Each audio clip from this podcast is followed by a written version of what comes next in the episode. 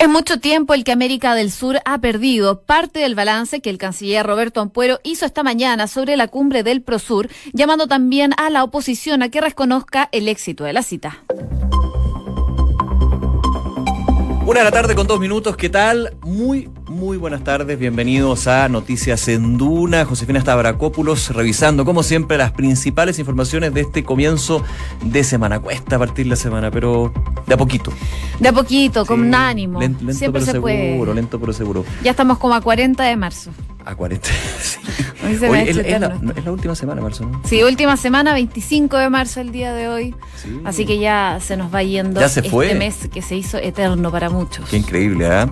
Oye, eh, hablemos un poquito de, de información de servicio. La OST muestra solamente algunos puntos que podrían complicar. Eh, hace un rato ya hablaba la OST del Ministerio de Transporte de un semáforo apagado en San Diego con Ñuble y eh, precaución, un camión con pérdida de carga en el eje costanera al oriente, sector Vespucio Poniente, ocupando la pista central. Esto pasó alrededor de una hora.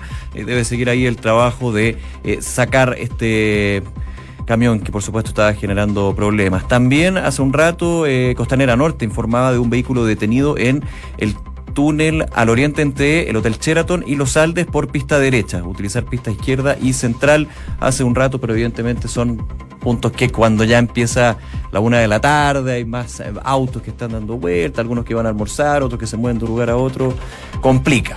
Así es. Y ojo también con la ruta 68, porque los que van de Viña o de Valparaíso, más bien, a Santiago, Santiago, Valparaíso, van a tener complicaciones. Hay protestas, hay un paro de camioneros en la ruta 68 que está complicando el tráfico. Durante la mañana habían dos pistas habilitadas de las cuatro, así que si tienen que viajar.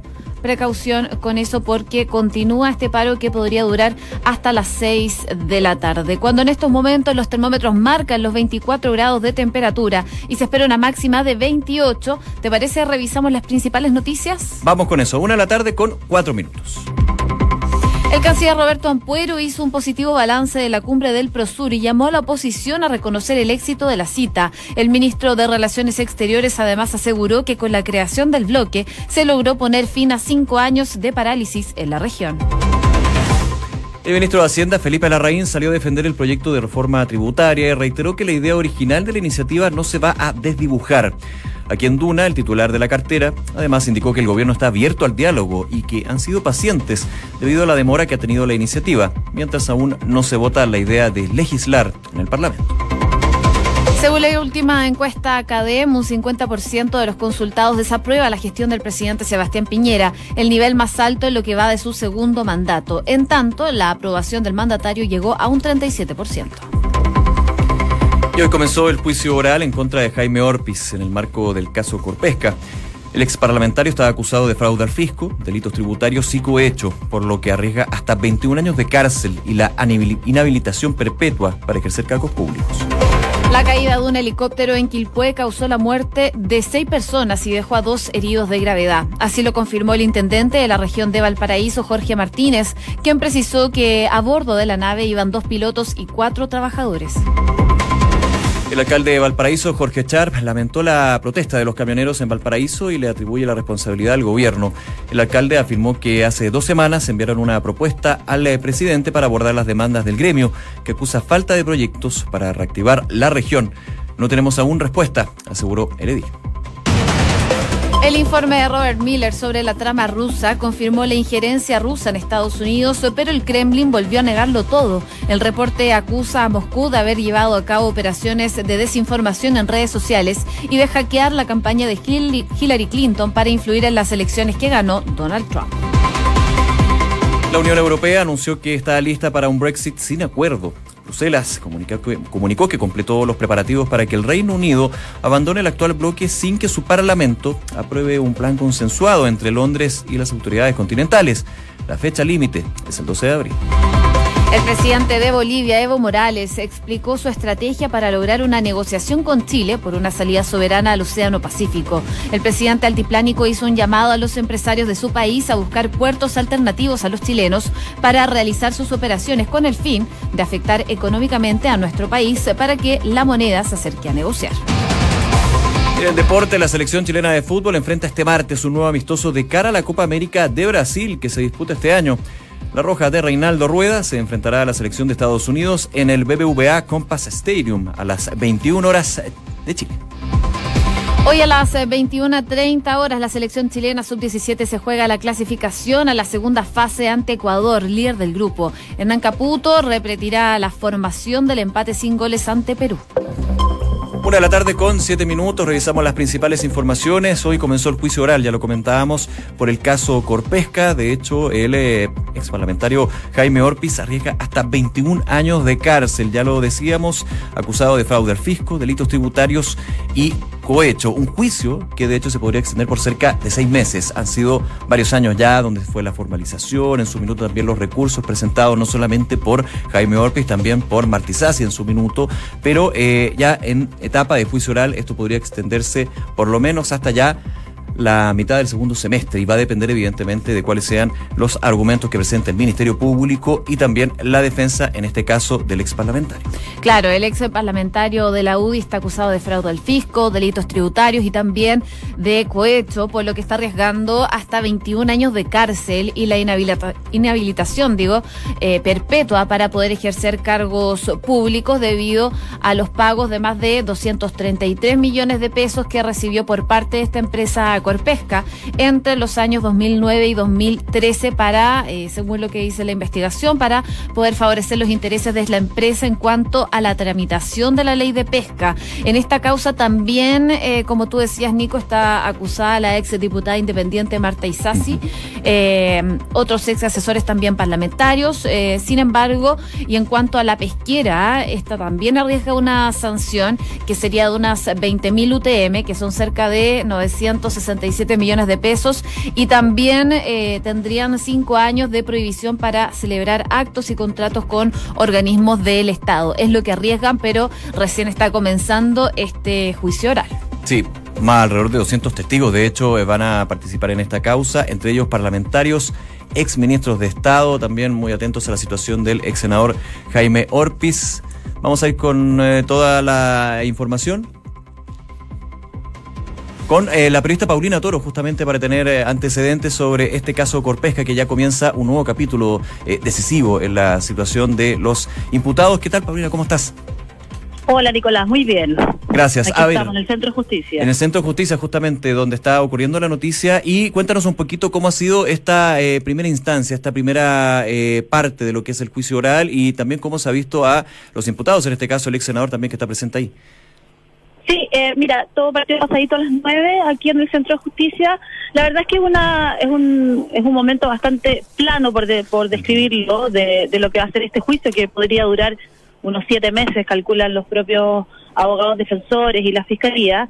Eh, ¿Y por qué, por qué digo plano? Porque la verdad es que la, es la lectura de la acusación, es la lectura de las acusaciones particulares, es decir, es una especie de resumen del caso, el que vamos a escuchar hoy día y que va a culminar a las dos de la tarde. Paulina, ¿qué es lo que sigue entonces para los próximos días? Hoy eh, se comunicaban eh, lo que se les culpa finalmente, no solo a Jaime Orpiz, pero ¿qué sigue mañana? ¿Van a prestar testimonio? Eh, no todavía, Josefina. Mira, se supone que en dos días más van a comenzar los alegatos por parte de la defensa que es en el fondo lo, eh, parte de, lo, de los argumentos con los cuales ellos eh, desestiman algunos de los delitos. Y después de eso empieza también eh, los alegatos de parte de la Fiscalía.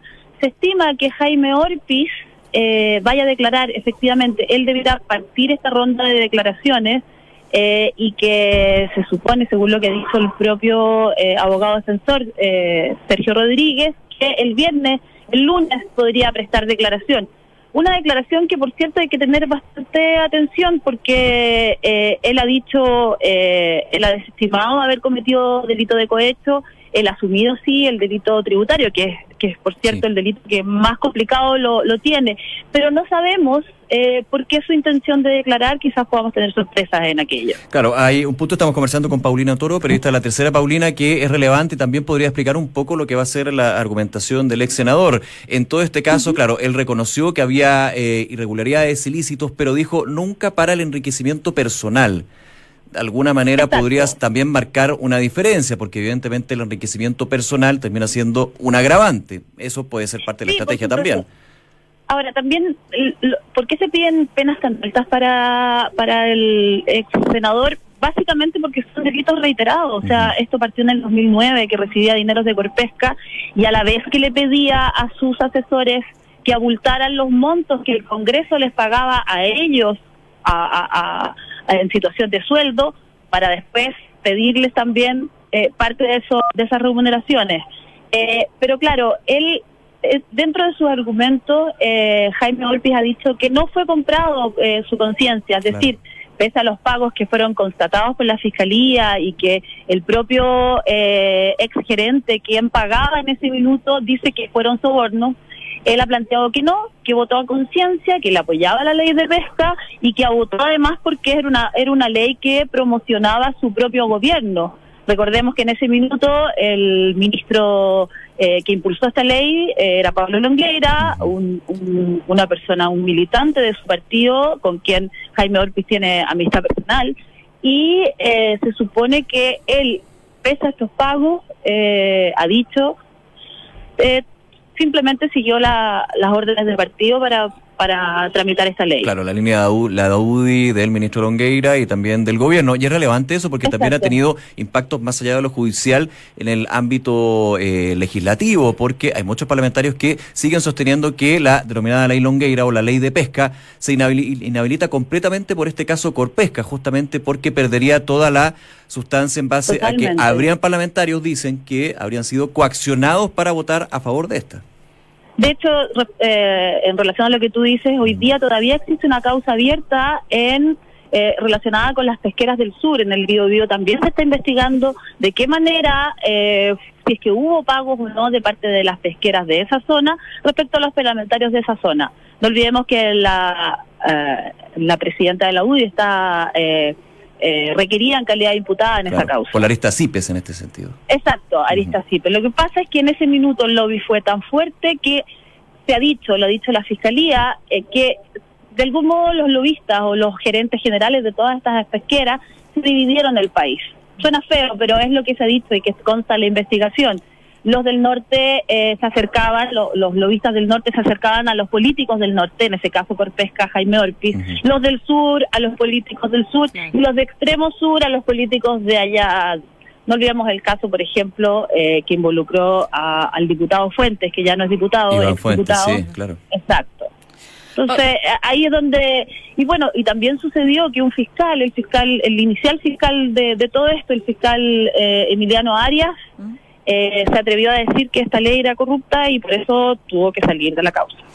Eh, Paulina, estamos conversando con Paulina Toro, periodista de La Tercera. Eso quería apuntar, eh, ¿qué han dicho los fiscales el día de hoy? Eh, y preguntarte también si terminó la etapa de esta jornada y cuáles fueron las reacciones. mira, acaba de hablar la fiscal Jimena Chong, quien ha llevado la causa en este último tiempo, eh, y, ella ha señalado, simplemente ha respondido los dichos del, del abogado defensor, que que por supuesto ellos desestiman eh, los delitos imputados, pero ella se ha limitado a señalar que eh, la causa está armada, están muy conscientes de lo que de lo que han investigado y que, que pretenden que les vaya bien en, en los próximos siete meses de que, que queda de juicio. Y, y, claro, la reacción aquí se vio a Jaime Golpe muy en silencio, acompañado de su señora, eh, Ana Luisa Joanet, y, y bueno, eh, eh, ellos han estado aquí manteniendo, eh, se le ve nervioso siempre a Jaime Orpi, siempre delgado, tal vez un poco demacrado, esto es algo que, que por supuesto lo ha complicado los últimos cuatro años. Ha tenido una salud bastante delicada que también ha sido parte del proceso, de hecho aspectos personales, costos familiares, ni hablar de su carrera política, simplemente terminó. Sí, claro. Por último, Paulina, y agradeciéndote por supuesto este contacto y todos los detalles de este caso que comienza ya en su etapa de juicio oral, hablábamos con eh, eh, José de que van a haber parlamentarios y exministros que estarían siendo eh, citados a declarar. ¿Hay nombres que ya se están manejando desde el Ministerio Público, por ejemplo? Sí, por supuesto. Bueno, están propuestos tanto de la defensa como del Ministerio Público, ojo, porque porque una de las bases de la de la defensa de Jaime Ortiz también es que todos votamos igual porque era nuestra orden de partido. Bueno, en, en ese sentido hay varios parlamentarios correligionarios eh, del mismo partido de Jaime Ortiz de la UDI, bueno, él ya se fue de la UDI en todo caso, pero del mismo partido que se supone que van a prestar declaración.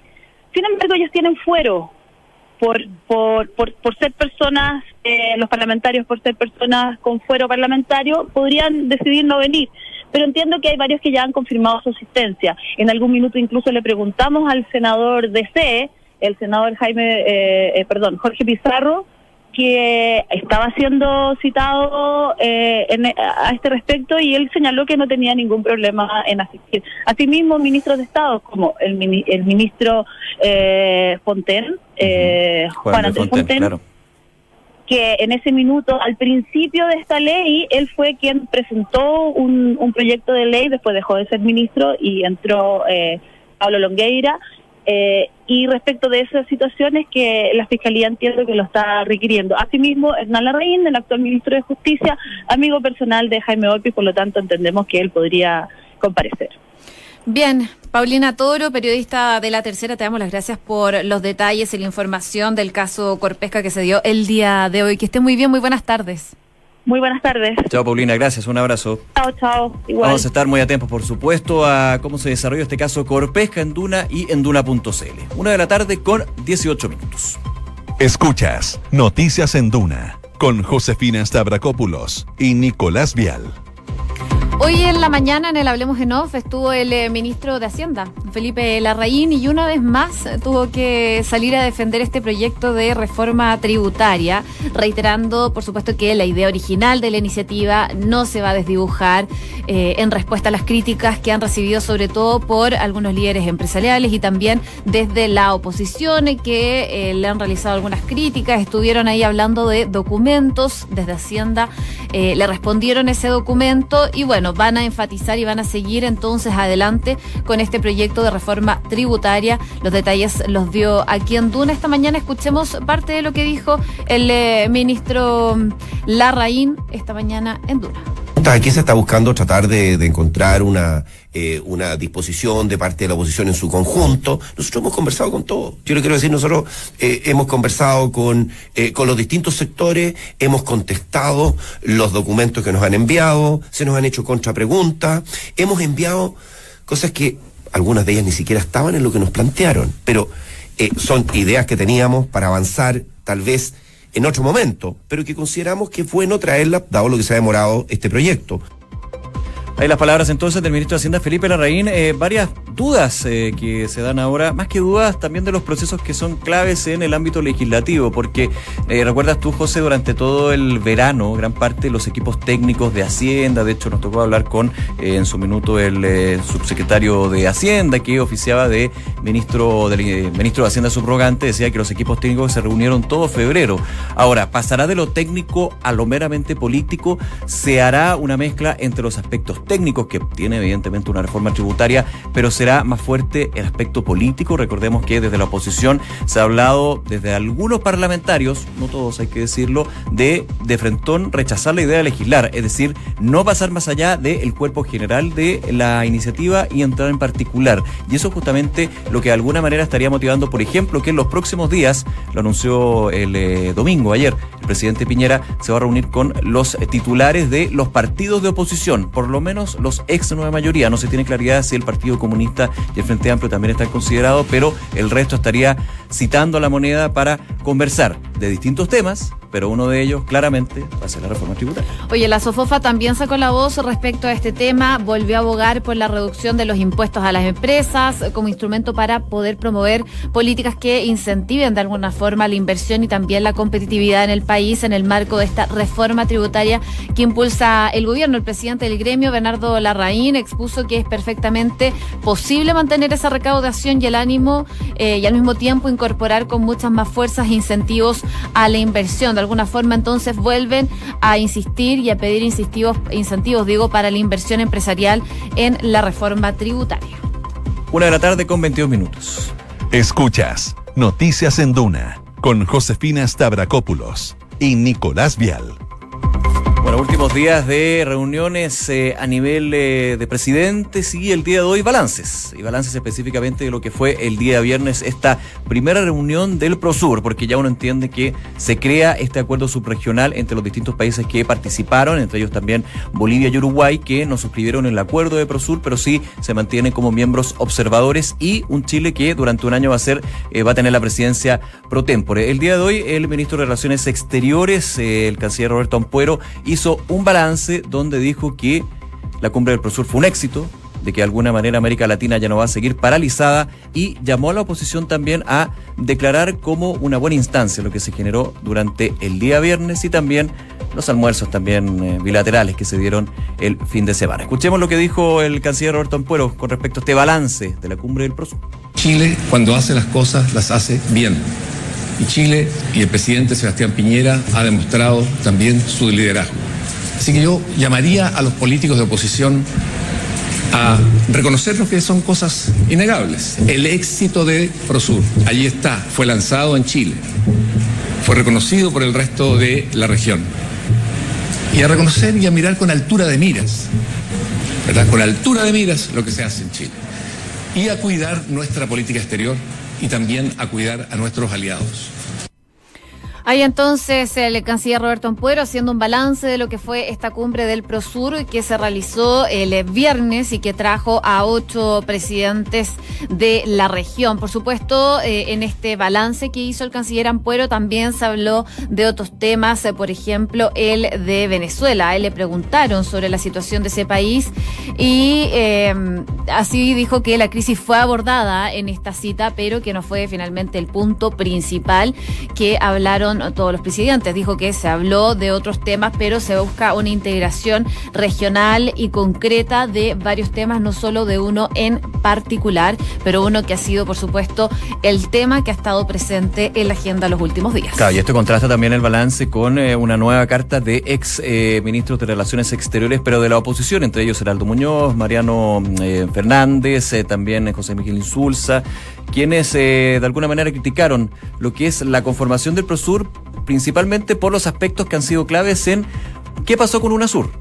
Hablaban de burocrático, ya en este caso va a ser menos burocrático de todas maneras. Oneroso, caro, si es menos burocrático, tiende a ser menos caro. Pero el tema de la ideología es justamente lo que se está criticando, de que sería un poco más de lo mismo, porque finalmente se criticaba que UNASUR quedó totalmente paralizado porque venía desde una ideología de izquierda, pero ProSur va a ser de una ideología de derecha, viendo quiénes son quienes finalmente terminan eh, suscribiendo este acuerdo subregional. Así que habrá que verlo y también las declaraciones que se van a dar en los próximos días sobre esta cita que se dio el viernes. Y obviamente se nos acaba el tiempo, pero todo lo que generó Eduardo, eh, Jair Bolsonaro. Bolsonaro, por Jair supuesto. Bolsonaro acá, que dejó un tema eh, eh, importante en términos económicos. ¿ah? Se termina el roaming con Brasil. Ojo con eso. Ay, qué bueno. Va a ser como una llamada local.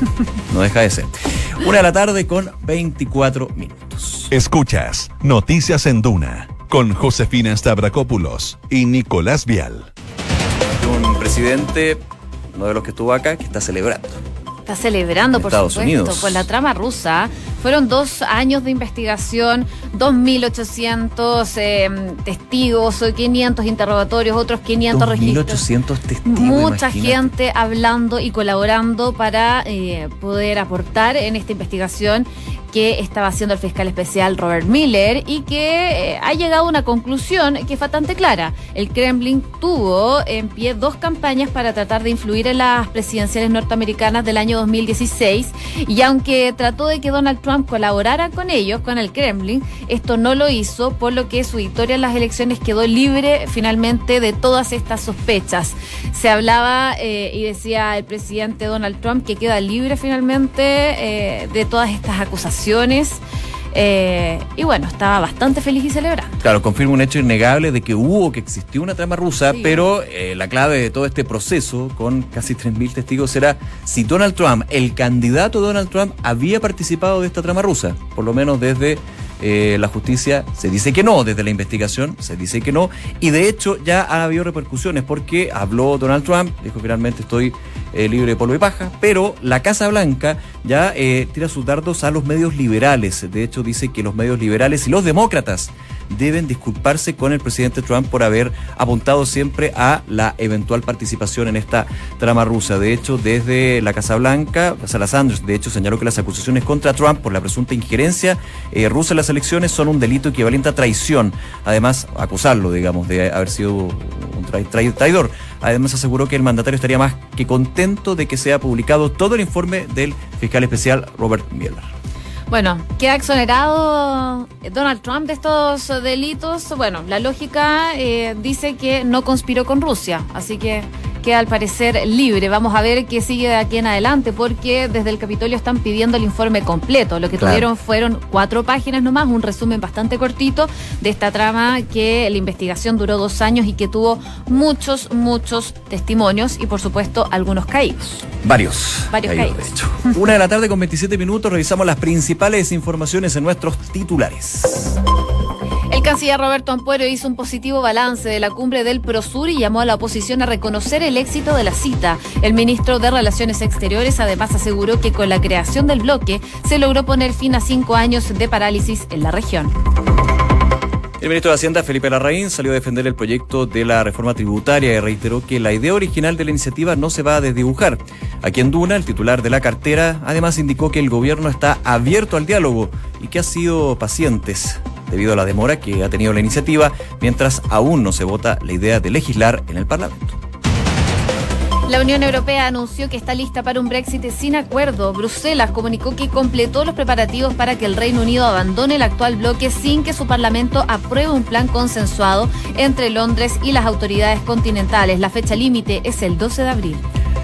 El presidente de Bolivia, Evo Morales, explicó su estrategia para lograr una negociación con Chile por una salida soberana al Océano Pacífico. El presidente altiplánico hizo un llamado a los empresarios de su país a buscar puertos alternativos a los chilenos para realizar sus operaciones. Esto con el fin de afectar económicamente a nuestro país, para que la moneda se acerque a negociar. Y en el deporte les contamos que la selección chilena enfrenta este martes un nuevo amistoso de cara a la Copa América de Brasil que se disputa este año. La Roja de Reinaldo Rueda se va a enfrentar a la selección de Estados Unidos a las 21 horas de Chile.